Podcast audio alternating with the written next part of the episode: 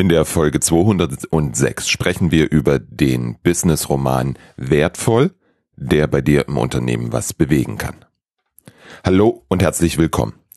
Was denkst du, was passiert, wenn sich sieben Menschen dafür entscheiden, gemeinsam ein Buch zu schreiben? Also wirklich gemeinsam, nicht das übliche Vorgehen, dass jeder ein Thema übernimmt und die einzelnen Beiträge nur das Oberthema gemeinsam haben. So geschehen im Fall des Buches Wertvoll. Sieben Menschen haben gemeinsam einen Roman und zehn fachlich fundierte Standpunkte geschrieben. Das in einem Zeitraum von 2019 bis Mitte 2022, mitten in der Pandemie. Klingt spannend? Ist es auch. Also beides, sowohl das Ergebnis als auch der Schaffensprozess. Über das Ergebnis und den Schaffensprozess spreche ich heute mit Finja Enke und Volkert Jung aus dem Autorenteam. Du fragst dich vielleicht, worum es in dem Buch überhaupt geht. Berechtigte Frage. Warum sollst du jetzt weiterhören? Der Titel Wertvoll gibt dir schon einen kleinen Hinweis. Es geht darum, wie in einem Unternehmen übergreifend Wert für den Kunden geschaffen wird. Das Kernthema sind also Value Streams. Vielleicht kennst du Value Streams aus der Eitel 4 Literatur oder Schulung. Wenn dich das so, wie viele, verwirrt hat, dann musst du das Buch auf jeden Fall lesen. Die Darstellung und Umsetzung in ITIL 4 zusammen mit dem Service Value System hat sehr wenig mit einer sinnvollen Anwendung von Value Streams zu tun. Allein um das gerade zu rücken, lohnt sich der Blick in das Buch. Du findest unter www.different-thinking.de slash 206 neben dem Link zum Buch auch eine Leseprobe. Schau einfach mal rein. Lass uns jetzt in das Gespräch starten. Ganz herzliches Willkommen an Finja und Volkert. Mir fällt gerade ein, auf, besser gesagt, ihr fangt beide mit F an. Das also, wenn ich euch hier im, im Zoom so vor mir sehe, das ist mir heute das erste Mal aufgefallen. Mag auch an der Uhrzeit liegen. Ganz herzlich willkommen. Finja, magst du dich als erste bitte vorstellen unseren Hörenden? Ja, sehr gerne. Und erstmal vielen Dank, dass du uns beide zu deinem Podcast heute hier eingeladen hast. Genau, mein Name ist Finja Enke. Ich habe im letzten Jahr meinen Bachelor in Wirtschaftspsychologie beendet und wohne und arbeite aber inzwischen in Wien. Ähm, ich habe mich im letzten Jahr entschieden, zwischen meinem Bachelor- und Masterstudium quasi ein Jahr lang ähm, ja, Pause zu machen, aber auch nicht ganz Pause, sondern das Jahr einfach zu nutzen, um praktische Erfahrungen zu sammeln. Ähm, ich habe zwar während meinem Bachelor auch schon in unterschiedlichen ja, Beratungsunternehmen zum Großteil ähm, gearbeitet und da schon gemerkt, dass mir verschiedene Schwerpunkte total viel Spaß machen, vor allem Themen rund um Unternehmenskultur, Change Management, ja, aber auch generell größere Veränderungsprozesse zu begleiten und, und ähm, da vor allem auf das Potenzial der Mitarbeitenden zu achten und wie man das ähm, ja, optimal entfalten kann. Und aktuell mache ich jetzt ein sechsmonatiges Praktikum ähm, in der Personalberatung und da geht es schwerpunktmäßig dann wiederum um die Beurteilung und Entwicklung von Führungskräften, Teams und Kultur. Und ja, unter anderem bin ich eben auch eine der ja, sieben Mitautoren, Autorinnen ähm, des Buchs Wertvoll, ein Value Stream Story, über das wir auch heute ein bisschen reden wollen. Hab's nicht verraten. Also. Oh, durfte ich noch gar nicht. Huch, dann habe ich jetzt schon mal ein bisschen geteasert. Ähm, aber jetzt möchte ich gerne schon mal das Wort oder vorher nochmal an Volkert übergeben, damit er sich auch vorstellen kann. Genau. Danke dir, Finja. Gerne doch. Hallo, ich bin Volkert Jung. Ähm, vielen Dank, Robert, dass du uns hier einlädst, ähm, bei deinem Podcast dabei zu sein. Ja, ich komme aus dem hohen Norden, wohne in Lübeck ähm, und äh, bin Consultant äh, seit vielen, vielen Jahren im Kontext IT, mehr und mehr digitale Transformation mit Organisationsentwicklung, Organisationsberatung, IT-Service Management und weiteres. Das heißt, über die vielen Jahre habe ich verschiedenste Projekte geleitet, habe mich mit Eitel auseinandergesetzt und da kam dann auch irgendwann das Thema Wertstrom und Value Stream dazu. Auf der Strecke habe ich auch Finja kennengelernt. Wir haben schon gut zusammengearbeitet und ähm, ja, über das Buch, das noch keiner weiß oder das noch keiner kennt, wollen wir möglicherweise gleich reden. Ich weiß es ja noch nicht ganz genau. Aber da sind so ein paar Zusammenhänge drin, die wir bestimmt gleich mal näher ausleuchten wollen. Also. Ja, jetzt muss ich mir, jetzt muss ich mir ganz spontan eine neue Überleitung ausdenken. Entschuldige. ja, äh, Flexibilität ist doch wichtig. Also wir reden heute über Saft. Wir reden heute über Saft, also Apfelsaft mit Spinat und noch verschiedene andere uralte Familienrezepte, der des Saftladens Jakobsen. Hm, ich glaube, unsere Zuhörenden haben jetzt so ein bisschen einen Knoten im Kopf. Deswegen, der hat das mit der Überleitung ist gerade schwierig. ja. Denn, was, was erzähle ich gerade? Ich erzähle gerade so den Rahmen einer wunderschönen Geschichte, in der es eigentlich um total ernste Sachen geht und der Saftladen eine ganz wichtige Rolle spielt. Hm, es geht um Value Streams. Volkert hat es ja schon ange angedeutet. Und das ist ein Buch, bei dem Finja und Volkert zwei der sieben waren es, glaube ich, oder? Mhm. Autoren ja, sind. Es, es fehlt noch der Dirk Söllner, es fehlt der Martin Andenmatten, es fehlt noch der Bernd Ebert, der Josie Silva und der Thomas Propper. Genau. Richtig. genau. Ich dachte, die Vorstellungsrunde bei sieben Leuten würde sonst viel zu lang dauern, deswegen sind wir hier heute zu dritt. Hm. Volker hat ja schon kurz gesagt, so eitel Value Streams und so, was sind so Value Streams? Warum habt ihr das Buch geschrieben? Mhm. Ich glaube, ich fange da mal an. Insofern, dass ähm, bei einer äh, Konferenz Ende 2019, wo es unter anderem auch um ITIL 4 geht und ich nehme an, die Zuhörenden sind in dem Metier unter anderem ähm, kompetent, ähm, haben wir festgestellt, der Josie und ich, zusammen mit Dirk dann an einem Tisch, dass die Erklärmodelle für Value Stream alle irgendwie nicht richtig greifen. Und auch, dass die Literatur, die zu dem Zeitpunkt, wir reden jetzt von Ende 2019, auch irgendwie keine guten Antworten darauf gefunden hat. So, und wir drei sind eigentlich Menschen, die aus der Praxis kommen, die jeder in ihrer und seiner eigenen Berufswelt äh, sich mit den Themen umgeben, haben gedacht, okay, da müssen wir jetzt mal schauen, dass wir vielleicht selber unsere eigenen Antworten finden und haben uns da entschlossen, ähm, ja, ein, eine kleine Arbeitsgruppe zu gründen, zu dem Zeitpunkt noch gänzlich ergebnisoffen. Und ähm, über die Monate Januar, Februar 2020 ist daraus dann eine etwas größere Runde entstanden und daraus dann die Idee, dass ähm, wir uns nicht nur damit beschäftigen, sondern dass wir auch der Welt ähm, unsere Ergebnisse aufzeigen wollen. Und das war eigentlich der Startschuss mhm. für dieses Projekt, das dann zwei mhm. Jahre gedauert hat. Mhm. Kurze Zwischenfrage. Du hast gesagt, äh, die Literatur gab 2019 keine ordentlichen Antworten. Mhm. Hat sich das ge geändert? Also außerhalb des Buches, über das wir sprechen? Wie ist euer Eindruck? Also selbstbewusst sagen wir natürlich, wir haben die richtige Antwort dafür gefunden. Mit Sicherheit.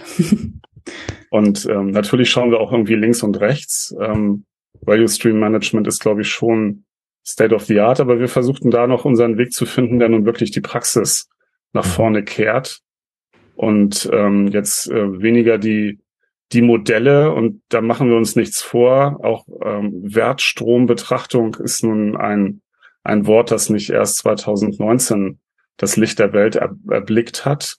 Vieles ergibt sich ja aus dem Lean Management ähm, und all diesen Dingen. Also wir sind irgendwie Automobilindustrie 80er Jahre und davor. Da wurden viele Dinge schon erfunden und werden vermischt, äh, vermengt mit Agilität, ähm, mit Prozessen und, und, und. Und da wollten wir unseren Weg bahnen, der eben Praxis nach vorne kehrt. Mhm. Wirklich die Praxis und äh, das Verwendbare im unternehmerischen Alltag. Mhm. Das Buch, Finja, das ist ja jetzt nicht einfach ein Sachbuch. Mhm. Erklär uns mal bitte, was ist das Besondere an dem Buch? Ja, sehr gerne. Ähm, ja, wie Volker dir schon erzählt hatte, ging es ähm, eigentlich am Anfang, als er und ähm, ein paar andere Kollegen und jetzt auch Mitautoren darüber gesprochen haben, haben sie vor allem viele fachliche und inhaltliche Punkte diskutiert, also was alles, ähm, welche unterschiedlichen Themen beim Value Stream Management eigentlich berücksichtigt werden müssen, was damit reinspielt. Und da sind eigentlich erstmal zehn Kernaussagen entstanden, die dann weitergedacht wurden und eben Fachbeiträge vom wir geschrieben haben gemeinsam. Und dabei kam dann eben auch immer wieder die Idee auf, wie können wir das denn noch zugänglicher machen? Wie Volker schon gesagt hat, das ganze praxisorientierter vermitteln. Und da hat sich ähm, mit der Zeit eben die Idee ergeben, dass wir dem Ganzen noch einen Romanteil ja nicht davor stellen könnten, aber ne, daneben stellen könnten, wo wir quasi einmal die Geschichte eines Unternehmens wiedergeben, ähm, dass sich genau diese Fragen stellt von wie können wir Value Stream Management bei uns umsetzen, welche Vorteile bringt das für uns mit und ähm, ja aufzeigt, wie so ein Weg ähm, der Implementierung eigentlich auch aussehen kann.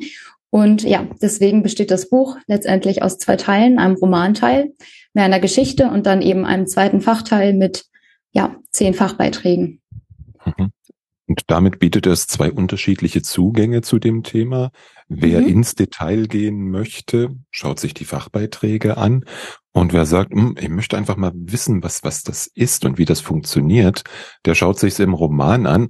Und das Schöne finde ich, im Roman geht es nicht um irgendeine Hightech-Bude, sondern ich habe es in der missglückten Überleitung ja schon ange angedeutet. Es geht um einen Saftproduzenten aus Hamburg, also klassisches Produktionsgewerbe, was neue Werkzeuge anwendet.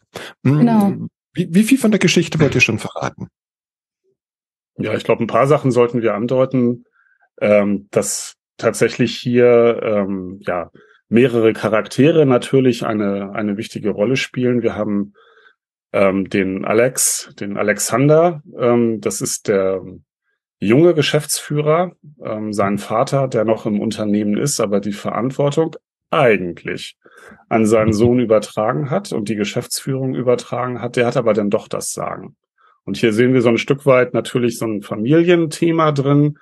Wir sehen aber auch das Verstehen der alten Werte und der vermeintlich neuen Werte da drin und die Konflikte, die sich irgendwie daraus ergeben. So, dann haben wir noch zwei weitere Personen, den, den Steffen und die Yvonne. Finja, vielleicht magst du die beiden gerade noch mal kurz anreißen. Ja, gerne doch. Ähm, ja, Steffen ist auch ein Mitarbeiter in dem Unternehmen. Er arbeitet dort als Business Analyst und ähm, spielt in seiner Freizeit zusammen mit dem Alexander Handball. Und ähm, die beiden tauschen sich dann eben unter anderem auch in der Freizeit darüber aus, ähm, welche Ideen sie für das Unternehmen haben, vor allem Alexander, was er ähm, alles umsetzen und ändern wollte, als er Geschäftsführer geworden ist. Und ja, animiert da quasi Steffen noch mehr dazu, ihn ins Boot zu holen und ein Projekt zu starten, wo sie sich ähm, ja diese unterschiedlichen Verbesserungsansätze quasi umsetzen. Und der Steffen hat wiederum eine alte ähm, Schulfreundin, die Yvonne, die sich ebenfalls mit unterschiedlichen Themen, unter anderem vor allem Value Stream Management beschäftigt und ähm, wiederum mit Steffen viel darüber redet, auch wie das Ganze auf das Unternehmen Jakobsen, ähm, ja, welchen Einfluss das eigentlich haben könnte. Und so kommt es dazu, dass ähm, immer mehr Gedanken von Value Stream Management eben in, in das Unternehmen Jakobsen und das daraus entstehende Projekt einfließen. Mhm. Darf ich verraten, dass es auch eine kleine Liebesgeschichte gibt? Ja, aber dabei belassen wir es dann auch. ist, ist, ist in Ordnung. Also es ist wirklich ein Roman, möchte ich damit sagen. Liest sich, liest sich supi weg und vermittelt auf ähm, einem sehr, hm, wie sagt man, niedrigschwelligen Niveau. Ja, ja. Danke, Volker. Mhm. Auf einem sehr niedrigschwelligen Niveau, wie es funktioniert, was es ermöglichen kann und versucht auch die, die, die Kernfrage zu klären, die ich jedes Mal bekomme, wenn ich über Value Streams spreche. Robert, das sind doch auch bloß große Prozesse. Mhm. Und das, das würde ich jetzt gerne mit euch beiden noch diskutieren. Was ist aus eurer Sicht der Unterschied zwischen einem Prozess und einem Value Stream? Okay. Wir machen vielleicht das einfach mal zweigeteilt und äh, schauen, dass das nachher eine konsistente Antwort ergibt. Machen wir. Auf die, in einem Satz, sage ich mal, hier im Value Stream haben wir eine ganzheitliche Sicht und die Grenzen des eigenen Schreibtisches oder die Grenze der eigenen Abteilung oder eines Silos werden bewusst aufgehoben und wir gucken hier systemisch drauf und ein Prozess reicht weit weniger weit als ein Value Stream. So, jetzt kommst du, Finja. Ja, richtig. Dem würde ich mich auch erstmal anschließen. Ich glaube auch ein Punkt, der dann noch ähm, sehr wichtig ist, der damit einspielt, ist, dass eben bei Prozessen auch vor allem Optimierungen immer ja stärker lokal vorgenommen werden und bei der Value Stream Sicht es eben so ist, ähm, dass man an verschiedenen Punkten mit unterschiedlichen Optimierungen ansetzt, aber halt schon immer diesen ganzen Wertstrom im Blick hat von Anfang bis Ende, so dass Optimierungen eigentlich auch effizienter angesetzt werden und auch einen größeren Effekt haben. Ja, genau. Und das ist auch letztlich sogar, das dürfen wir, glaube ich, verraten, ein Aspekt, mhm. weswegen wir hier einen Safthersteller genommen haben, weil der Value Stream endet nicht im Unternehmen, wenn wir sagen, das ist ein Order-to-Cash-Prozess oder Demand to Deploy oder wie man solche Dinge gerne mal bezeichnet, sondern wir gehen bewusst auf die Vorproduzenten, Vorlieferanten und Vorvorlieferanten an, also irgendwo der Bauer, der das Obst anbaut, ein Logistikunternehmen, das die an, dies die geernteten Äpfel transportiert, vielleicht zwischenlagert etc., dann durch das Unternehmen Jakobsen in den Handel hinein und vom Handel dann bis zum Endverbraucher. Also das ist dann eine Wertschöpfungskette, ein Value Stream, der über das Unternehmen hinausgeht. Im Roman werden halt auch die Schwierigkeiten dann aufgezeigt, wenn es irgendwo Lieferengpässe gibt oder die Supermärkte die Preise ähm, vorgeben wollen. Das wurde an diesem Beispiel eigentlich sehr, sehr schnell deutlich und das ist auch nachvollziehbar, ohne dass man jetzt äh, das Thema Handel, Saftproduktion, ähm, Abfüllanlagen, Lagerung ähm, und, und, und ähm, verstehen muss. Und das war, wie gesagt, ein ganz wesentliches Element für uns, dass wir sagen, okay, wo entsteht der Value in der Kette? Wo entsteht der Wert? Und ähm, das geht über mehrere Unternehmen. Und noch ein letzter Punkt. Die Währung des Values ist nicht nur Geld, sondern wir haben verschiedene Arten, verschiedene Währungen, die da eine Rolle spielen können. Und am Ende zählt das, was der Kunde bereit ist, für sein Erlebnis zu geben und der Wert, den der Kunde tatsächlich erhält. Und ähm, das ist in diesem Fall der Saft, der ihn satt macht, glücklich macht, zufriedenstellt, ähm, eine Idee gibt, gesund hält und, und, und. Das können alles verschiedene Werte sein. Mhm wenn ich das, wie ich es verstanden habe, zusammenfasse oder versuche auf den Punkt zu bringen.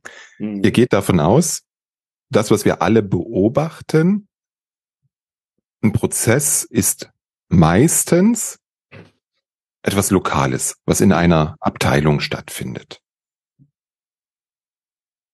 Führt dazu, dass jeder versucht, seinen, ich, ich sage dazu immer, seinen Hinterhof sauber zu halten also lokale Optimierung betreibt, dafür sorgt, dass es bei ihm in der Abteilung mhm.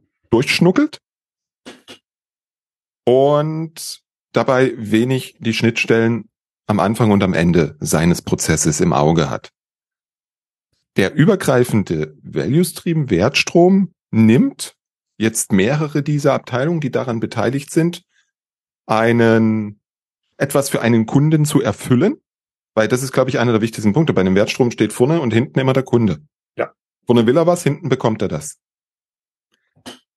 Das durchgängig betrachtet und dort insbesondere Wert auf diese Schnittstellen legt, so dass an den Schnittstellen die entsprechenden Informationen zur rechten Zeit, in der rechten Qualität, was auch immer da sind, damit das tatsächlich und da gehe ich jetzt mal ins TPS kurz rein, Toyota Production System, so verschwendungsfrei wie möglich durchläuft. Ja, ganz genau. Mhm. Genau, und, und da treten natürlich all diese Aspekte ein, die du jetzt von to Toyota ansprichst, Verschwendung vermeiden, Flow erzeugen und, und, und. Und da sind die Übergänge natürlich in andere Methoden, Methodologien ähm, fließend. Wir sehen das im Kanban-Boards und anderen agilen Boards, dass es auch darum geht, den Flow zu schaffen und so. Und diese Vermischung der methodischen Ansätze, die sehen wir dort. Der Teil ist natürlich hochgradig operativ, ja. Mhm. Während da auch natürlich äh, viele taktische Elemente und strategische Elemente eine Rolle spielen. Letztlich, was ist das, was ist der Wert für den Kunden? Wie identifizieren wir das? Wo sind die Feedback-Schleifen, ähm, mhm. die da drin sind? Ähm, aber halt auch die Ebenen der, der Zusammenarbeit, die für uns halt auch wichtig war. Also beispielsweise mit, ähm, mit welchem Verständnis von Verantwortung gehen wir in einem Unternehmen auf Value Streams ähm, zu? Mit welchem Mindset betrachten wir das? Das sind halt auch Aspekte, die eine Rolle spielen. Mhm. Genau, ich glaube, das hast du auch gerade schon ganz schön eingebracht, Volkert. Ähm, ja, eigentlich unterschiedliche Aspekte aus den, aus den Fach, Artikeln, ähm, die wir eben auch berücksichtigt haben, dass es, dass wir einmal sagen, okay, es geht um diese operativen Abläufe, die man ähm, unter anderem zum Beispiel durch Automation ähm, ja verbessern kann oder wo Automation eben eine große Rolle spielt oder auch ähm, ja neue Technologien, Informationstechnik, die da total wichtig sind, aber eben auch ähm, genau andere Aspekte, wie wo liegen überhaupt die Verantwortlichkeiten, wie werden Mitarbeitende eingebunden, ähm, was braucht es dazu, dass diese Value Stream sich überhaupt das ganze Unternehmen, sage ich mal, durchdringen kann, dass an jeder Position klar ist, okay, welcher Wert soll am Ende für den Kunden entstehen. Und ähm, ja, all diese Perspektiven haben wir eben auch versucht, im Buch auch aufzugreifen, sowohl im Roman als auch in den Fachbeiträgen. Mhm. Wobei aus meiner Beobachtung ich jetzt be behaupte, dass die, die Betrachtung eines Wertflusses im Unternehmen nicht zwangsweise zur Folge hat, dass ich mich tatsächlich sehr intensiv damit beschäftige, welchen Wert erzeuge ich denn für den Kunden. Mhm. Also das, äh, das, ist, das ist aber ein wichtiger Aspekt, dass wir das halt aus in dem Fall eher einen vertrieblichen, marketing-technischen Aspekt mit reinbringen. Was ist denn jetzt der Wert von Saft? Ja. Oh.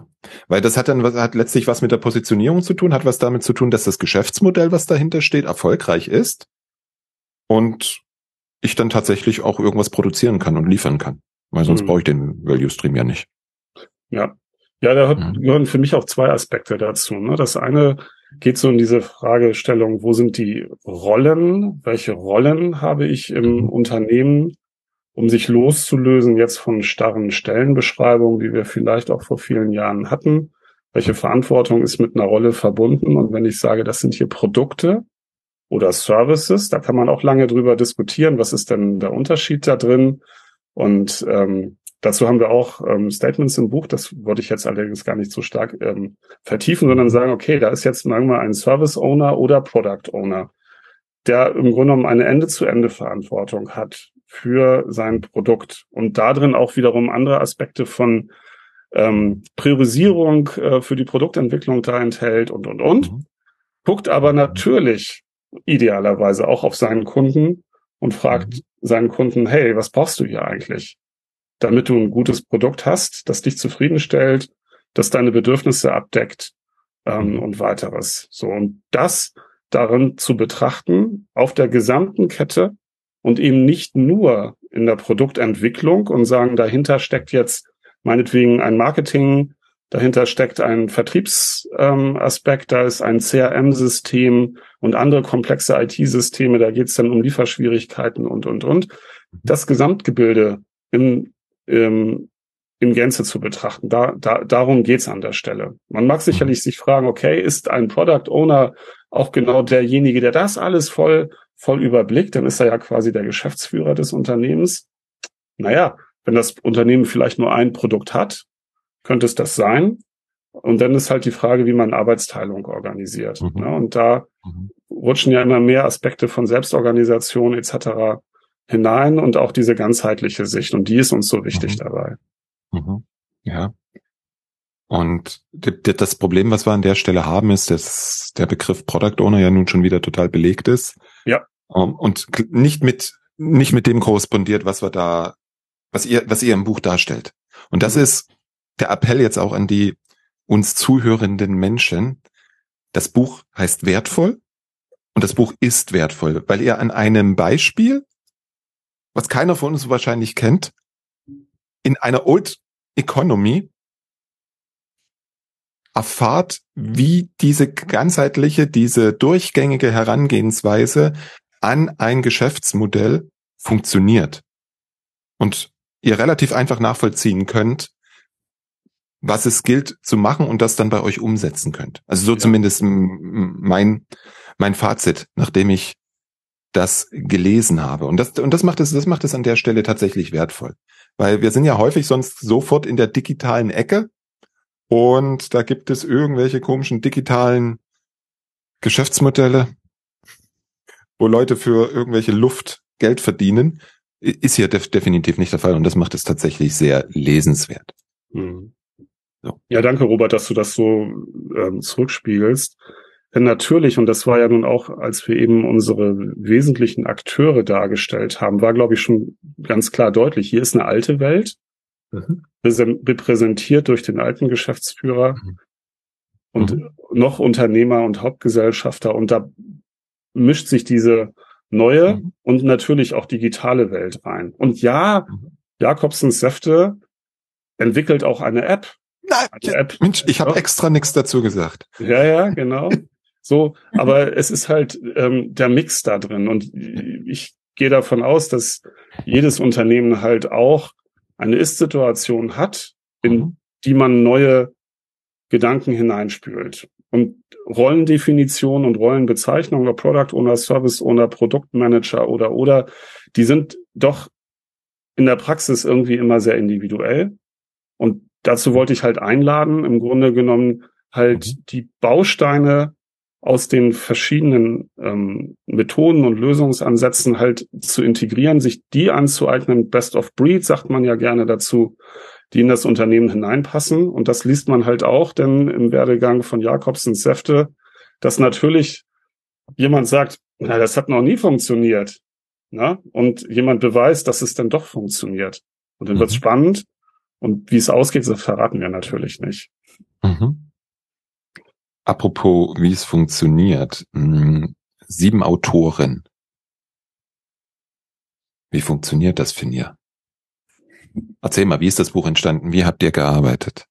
Ja, gerne. Ähm, also wie Volkert ja am Anfang schon mal hat anklingen lassen, ähm, war eigentlich so die, die konzeptionelle Phase, sage ich mal, 2019 und wirklich angefangen damit, diese Fachbeiträge und das Buch zu schreiben, haben wir dann 2020 ähm, tatsächlich mitten als ähm, die Pandemie losgegangen ist und haben dadurch bedingt und auch dadurch, dass wir alle an unterschiedlichen Standorten ähm, ja eigentlich vertreten waren, auch immer nur online zusammengearbeitet. Das hat über Teams-Meetings, Team-Meetings stattgefunden ähm, indem wir uns unterschiedlich mal eine halbe Stunde nur abgestimmt haben, mal Stunden genommen haben, um Themen zu klären, aber auch viel inhaltlich zu arbeiten. Letztendlich hatten wir aber immer zwei bis drei Verantwortliche für einen Fachbeitrag oder das aktuelle Kapitel, haben da immer eher in kleineren Gruppen zusammengearbeitet und ähm, ja, uns dann vor allem bei, bei größeren Themen ähm, abgestimmt, auch wenn wir eben eine Feedback-Schleife, Feedback-Schleifen gemacht haben. Das war natürlich auch eine Herausforderung, dass man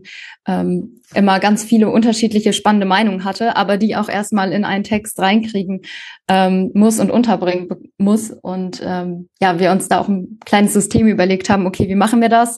Ähm, welche Idee wird am Ende umgesetzt? Und ähm, ich glaube, das war auch ein Prozess dahin, mhm. ähm, hat auch viel Geduld von uns allen an manchen Stellen gebraucht, einfach, ähm, dass man auch immer dran geblieben ist, weil sich das ganze Projekt, ja, Geduld ist eigentlich das falsche Wort, eher ähm, ja, einen langen Atem gebraucht, weil sich das Projekt eben letztendlich über zwei Jahre gezogen hat ähm, und wir uns aber da in der Gruppe, glaube ich, auch immer ganz gut ähm, weiter mitziehen konnten, weil eben mal immer unterschiedliche Personen gerade die Zeit und Kapazität hatten, daran weiterzuarbeiten.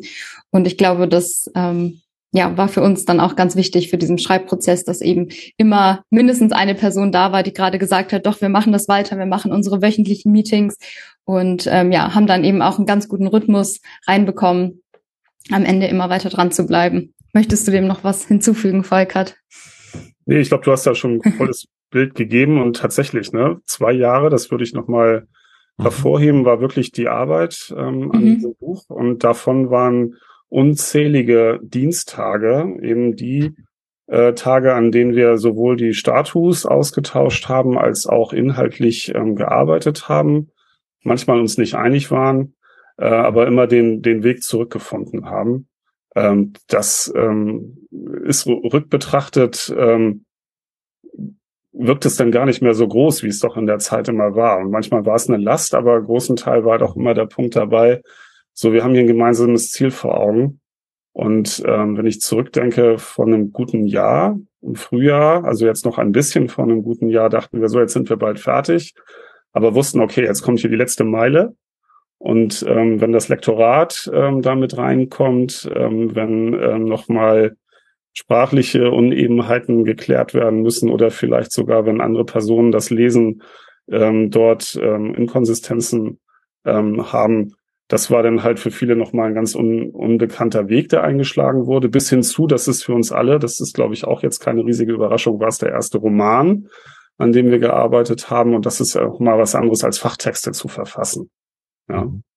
Das stimmt. Und was man, glaube ich, auch noch hinzufügen kann, dem ist, dass wir eine sehr bunte Gruppe waren, sage ich mal. Also alle aus ganz unterschiedlichen ähm, fachlichen Bereichen auch. Und ähm, das hat aber natürlich dem Buch dahingehend einfach ja sehr viel mehr Inhalt und Tiefe auch geben können, weil sich jeder in einem unterschiedlichen Fachbeitrag oder Roman an unterschiedlichen Stellen wiedergefunden hat und ähm, ja sich vor allem einfach da einbringen konnte, wo man einfach den meisten Input liefern konnte oder eben auch an manchen Stellen, wo man nicht so tief im Thema war, einfach mal Nachfragen stellen konnte, die vielleicht nicht ganz so tief gingen, aber einfach dafür oder das nochmal die Gegenprobe gemacht haben, ob das wirklich verständlich ist, auch für unsere Zielgruppe. Und ich glaube, das war auch noch ein letztendlich großer, großer Vorteil, ähm, der sehr zur Qualität und Tiefe des Buchs beigetragen hat. Apropos Zielgruppe, wer muss es lesen? Alle. Alle.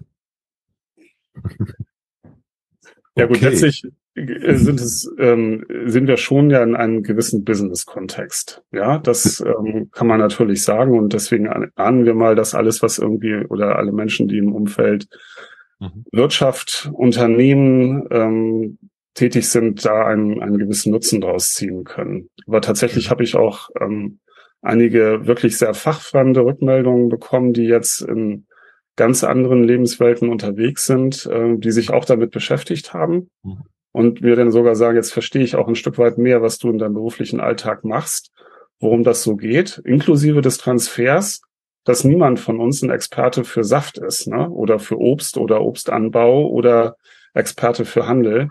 Ähm, aber die Zusammenhänge dazwischen, die ähm, wurden erkannt und das hat mich da auch sehr gefreut.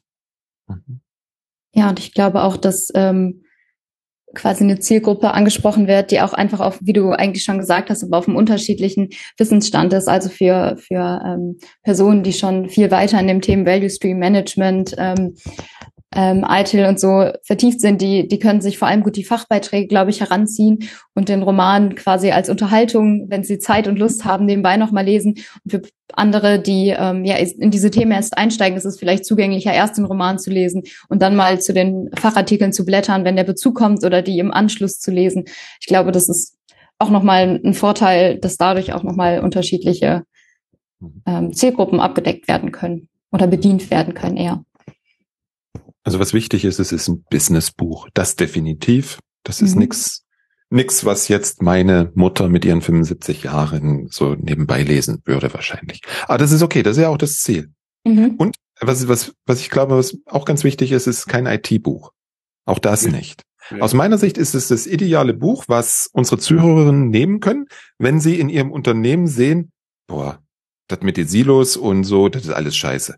Wir müssen da mal was ändern kauft das Buch und schenkt es eurem Chef oder schenkt es eurem Chefchef oder Chefchefchef, je nachdem, wie viele Hierarchiegruppen ihr habt. Weil ich glaube, genau da ist es angesiedelt, um Menschen eine Idee davon zu bekommen, was ist möglich mit einer ganzheitlichen Betrachtungsweise. Mhm. Und dann können alle anderen in Hierarchie gesprochen darunter davon profitieren. Vorausgesetzt, der Mensch liest, liest es natürlich. Auf jeden Fall, das wäre mit Sicherheit, glaube ich, die, die Idealvorstellung auch von uns, ähm, ja, wo das Buch den größten Beitrag liefern könnte. Also Aufgabe für alle, die zuhören, kauft das Buch und schenkt es euren Chefs oder Chefschefs oder wie auch immer zu Ostern. Richtig. Ja, sehr gut. Da können wir kaum was hinzufügen, Robert. nee, ich, ich, ich meine das ernst. Ja. Also das, das, das ist jetzt kein, kein Geplapper. Ich meine das tatsächlich ernst, weil das Potenzial ist da. Hm. Vielen Dank. Was habt ihr unterwegs gelernt bei der Erarbeitung? Ja. So, vielleicht was sind so die drei wichtigsten Erkenntnisse, die jeder von euch gewonnen hat? Ja. Also tatsächlich, also ich fange mal mit Erkenntnis eins an, Finja, wenn das für dich mhm, okay ist. Auf jeden Fall. Machst du die zwei und dann fahren wir von, wer von uns beiden die drei macht. Das machen wir. Ähm, die nehme ich dann, nein, Quatsch. Auf der Strecke war ähm, gerade in der Zusammenarbeit, die Finja und ich hatten an den Teilen, an denen wir gemeinsam äh, gearbeitet haben, haben wir uns halt viel über das Thema Veränderung und Change Management, mhm. jetzt nicht bei Eitel, ähm, mhm. gesprochen. Und da war dann zwischenzeitlich der Punkt, wow, schreiben wir jetzt über Value Stream Management hier oder ist das ein Buch über Veränderung? Und diese enge mhm. Verbindung, ja, dass wir auch ähm, nicht nur sagen, okay, dann ein, ein Prozess ist systemisch betrachtet irgendwie die Makrosicht, äh, die Mikrosicht und der Value Stream ist die Makrosicht, sondern wir haben dann ein Mindset da drin, was da reinspielt. Dass das dazugehört, war uns im Vorfeld klar, aber ich war dann doch überrascht, wie, wie bedeutend diese Mindset und Change Management Thematik ist. Äh, das hat sich erst äh, während mhm. der Ausarbeitung damit ähm, gezeigt. Das war für mich eine ganz wesentliche Erkenntnis. Mhm.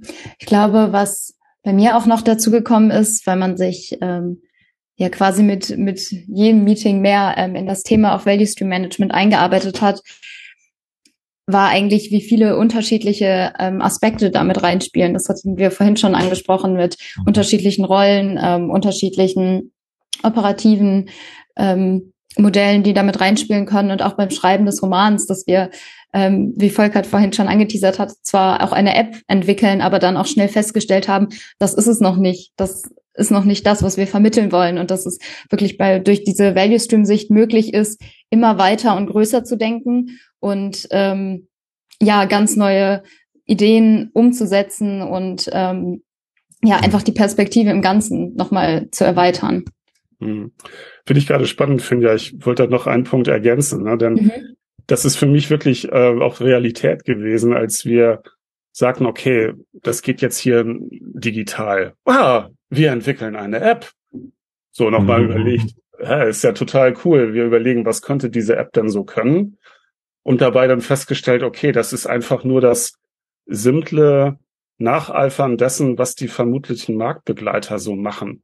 Und mhm. Moment mal, das kann doch nicht alles sein, eine App zu bauen. So. Also haben wir noch andere moderne Themen genommen, die im Kontext Digitalisierung stattfinden, die wir jetzt nicht erzählen oder es sei denn, du bohrst noch tiefer nach, Robert, und sagen, mhm. okay, da, da wird jetzt ein Schuh draus ähm, und sagen nicht nur, hallo, wir haben jetzt auch eine App, sondern da sind noch weitere Aspekte, die das dann am Ende wertvoll machen. So, das fand ich äh, spannend, weil sich dann die Grenzen ähm, irgendwie verschoben haben und ich mich plötzlich in meiner äh, wirklichen Realität wiederfand, wo sagen wir mal, ausgewachsene Geschäftsmodelle ähm, der Kunden, für die ich Beratung erbringen darf, sich da jetzt mit, mit eingenistet haben und sagten, okay, das ist noch zu kurz gedacht. Wir müssen da irgendwie einen, einen größeren Schritt gehen. Und ähm, mhm. diese, diese Dinge fand ich da auch äh, hochgradig spannend. Total. Da denke ich auch an eins der Gespräche, was wir hatten, als wir nochmal zum Ende hin überlegt haben, was denn für sich Jakobsen noch weiterentwickelt, wo wir immer neue Ideen bekommen haben, dass wir, glaube ich, an irgendeinem Punkt wirklich sagen mussten, das kriegen wir nicht mehr in diesem Roman unter. Das müssen mhm. wir, wenn überhaupt, perspektivisch in einem zweiten Teil einbauen. Ähm, ja, wenn man auch einfach so in diesem Geschäftsmodell von Jakobsen drin war, dass man äh, so viele Ideen und Ansätze hatte, mhm. dass die wir auch da am liebsten weiter beschrieben und umgesetzt hätten. Mhm. Ja, also auch da nochmal der Punkt, wenn bei euch, liebe Zuhörenden, im Unternehmen die Idee ist, wir bauen eine App, kauft den Leuten das Buch. Ganz wichtig. Das mit dieser App bauen und so, das ist total, ist ja total hip. So ein ganz klein wenig habe ich tatsächlich Blockchain vermisst als Technologie. Nein, Quatsch. Mhm. Ähm, meine Frage zielte eigentlich in eine andere Richtung, aber die Antworten waren schön, die waren ja. gut. Meine, mhm. meine Frage zielte in die Richtung der Zusammenarbeit der sieben Autorinnen. Ah, guck, ja, das wäre jetzt mein Joker gewesen, falls ich die, die dritte bringen soll, aber ich würde gerne Finja den Vortritt lassen. ja, gerne. Ähm, was haben wir gelernt oder was haben wir daraus mitgenommen eher? Ähm,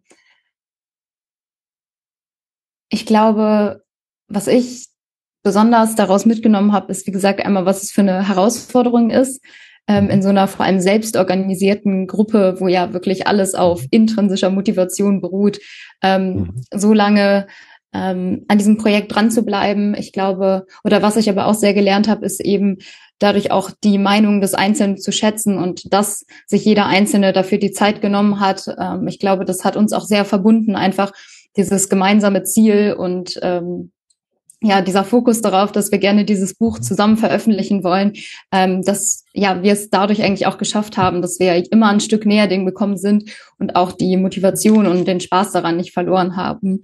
Und ähm, ja, ich glaube, so ein gemeinsames Ziel und Commitment auf eine Sache einfach total wichtig ist, wenn man auch so ein großes Projekt durchbekommen möchte. Mhm. Mhm. Ja, da bin ich, bin ich komplett dabei. Und auch hier nochmal, wir alle sieben haben uns nicht einmal alle mhm. zusammen gesehen. Immer noch nicht tatsächlich. Immer noch mhm. nicht. Ne? Ja. Das äh, hatten wir gehofft, dass das im Herbst stattfinden kann, aber dann gab es da ein paar Umstände, die das noch verhindert haben. Äh, mhm. mindestens haben wir uns ähm, im November ähm, zu viert ähm, getroffen. Also ähm, ja.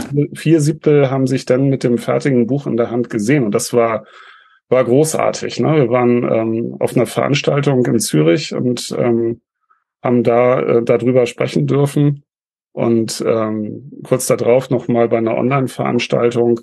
Das ähm, war da der Zusammenhang und das ähm, fühlte sich dann schon schon wirklich sehr gut an. Ne? Und das war mhm. komplett pandemiebegleitend und in dem Sinne halt auch noch mal diese eintönige Erlebniswelt, Webcam, Tastatur, Bildschirm noch in diesen, äh, sagen wir, Freizeitbereich reinzutragen. Ja, das hat uns aber über diese zwei Jahre begleitet. Wir haben das akzeptiert und ich glaube, jeder hat eine Menge davon gelernt, wie wie das auch wirklich ähm, gut funktioniert, äh, für jeden im Grunde genommen, wie eben erwähnt, quasi in, in der Feierabendzeit, dann noch mal so einen Termin zu nutzen oder in Stillarbeit noch was zu machen, wo es ja die komplett gleiche Erlebniswelt war, weil man die Zeit komplett zu Hause verbracht hat. Was wir uns vorstellen dürfen, sieben Menschen, total unterschiedlich, auch mit unterschiedlichen Zeitansätzen oder zeitlichen Möglichkeiten arbeiten zusammen an einem Buch. Die gruppendynamischen Prozesse in dem Moment können wir uns vielleicht irgendwie ansatzweise vorstellen. Und ich, ich glaube, wenn, wenn ich da, wenn ich da so drauf schaue, das ist schon prototypisch für das, was wir hier irgendwie so, zumindest teilweise auch New Work nennen, Zusammenarbeit verteilt, zeitunabhängig. Der eine investiert mal mehr, der andere investiert mal weniger, wie es gerade halt so passt. Und das finde ich schon sehr beeindruckend. Auf jeden Fall, das trifft ganz gut. Also ja, alle individuelle ähm, Arbeitsbedingungen, Hintergründe, zeitliche Möglichkeiten. Ähm, mhm. Ja, aber es klappt trotzdem, wie wir festgestellt haben. Mhm. Sehr gut. Mhm. Jetzt ist ja, jetzt ist ja Lesen, Lesen ist ja schon mal cool. Kriegt man, kriegt man immer neues Wissen drauf. Jetzt wäre es aber cool, wenn man auch ins Umsetzen kommt. Was ist aus eurer Sicht so der, der, der nächste sinnvolle Schritt für diejenigen, die das Buch gelesen haben? Was sollen die danach machen, wenn ihr euch was mhm. wünschen dürftet? Wenn ich es mir wünschen dürfte, wäre es hier wirklich sagen, okay, was ist der Value für meinen Kunden? Habe ich einen internen Kunden? Habe ich einen echten Kunden, der ein Produkt oder einen Service konsumiert oder kauft?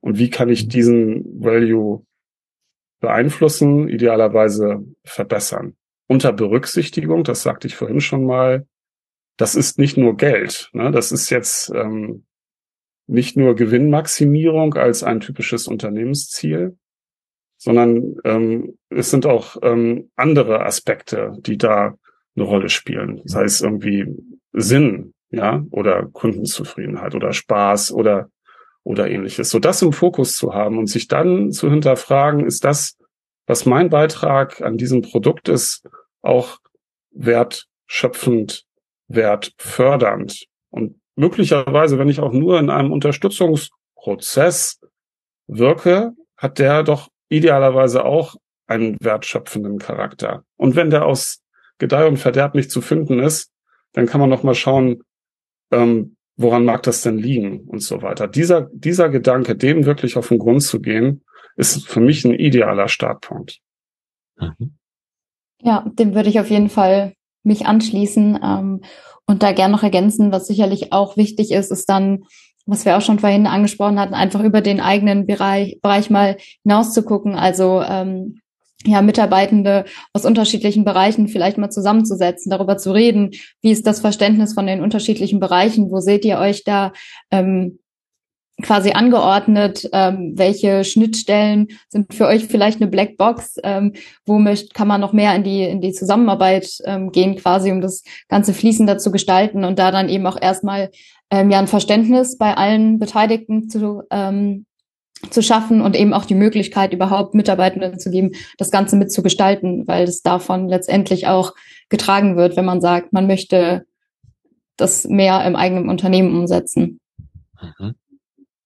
Mm, ich bin, bin ja immer Freund davon, es so konkret wie möglich zu machen. Deswegen mhm. folgender Vorschlag. Ich glaube, in den meisten Unternehmen wäre es total cool, wenn man die Ideen und die Herangehensweise vom Buch nimmt und sich mal das Onboarding anschaut. Das Onboarding neuer Mitarbeitenden.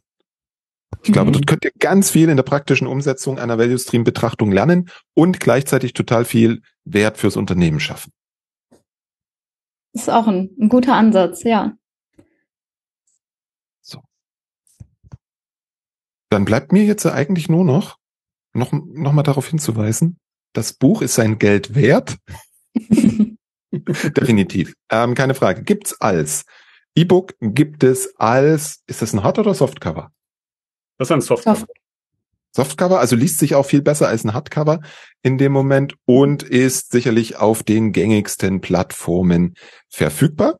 Ja. Ich selber werde natürlich dann in den Shownotes zu dieser Folge das Ganze verlinken auf differentthinking.de slash, es müsste, glaube ich, die 206 sein. Und dort findet ihr dann die Links zum Buch. Finja, Volkert, habt ihr noch einen abschließenden Punkt, den ihr unseren Zuhörenden mitgeben wollt?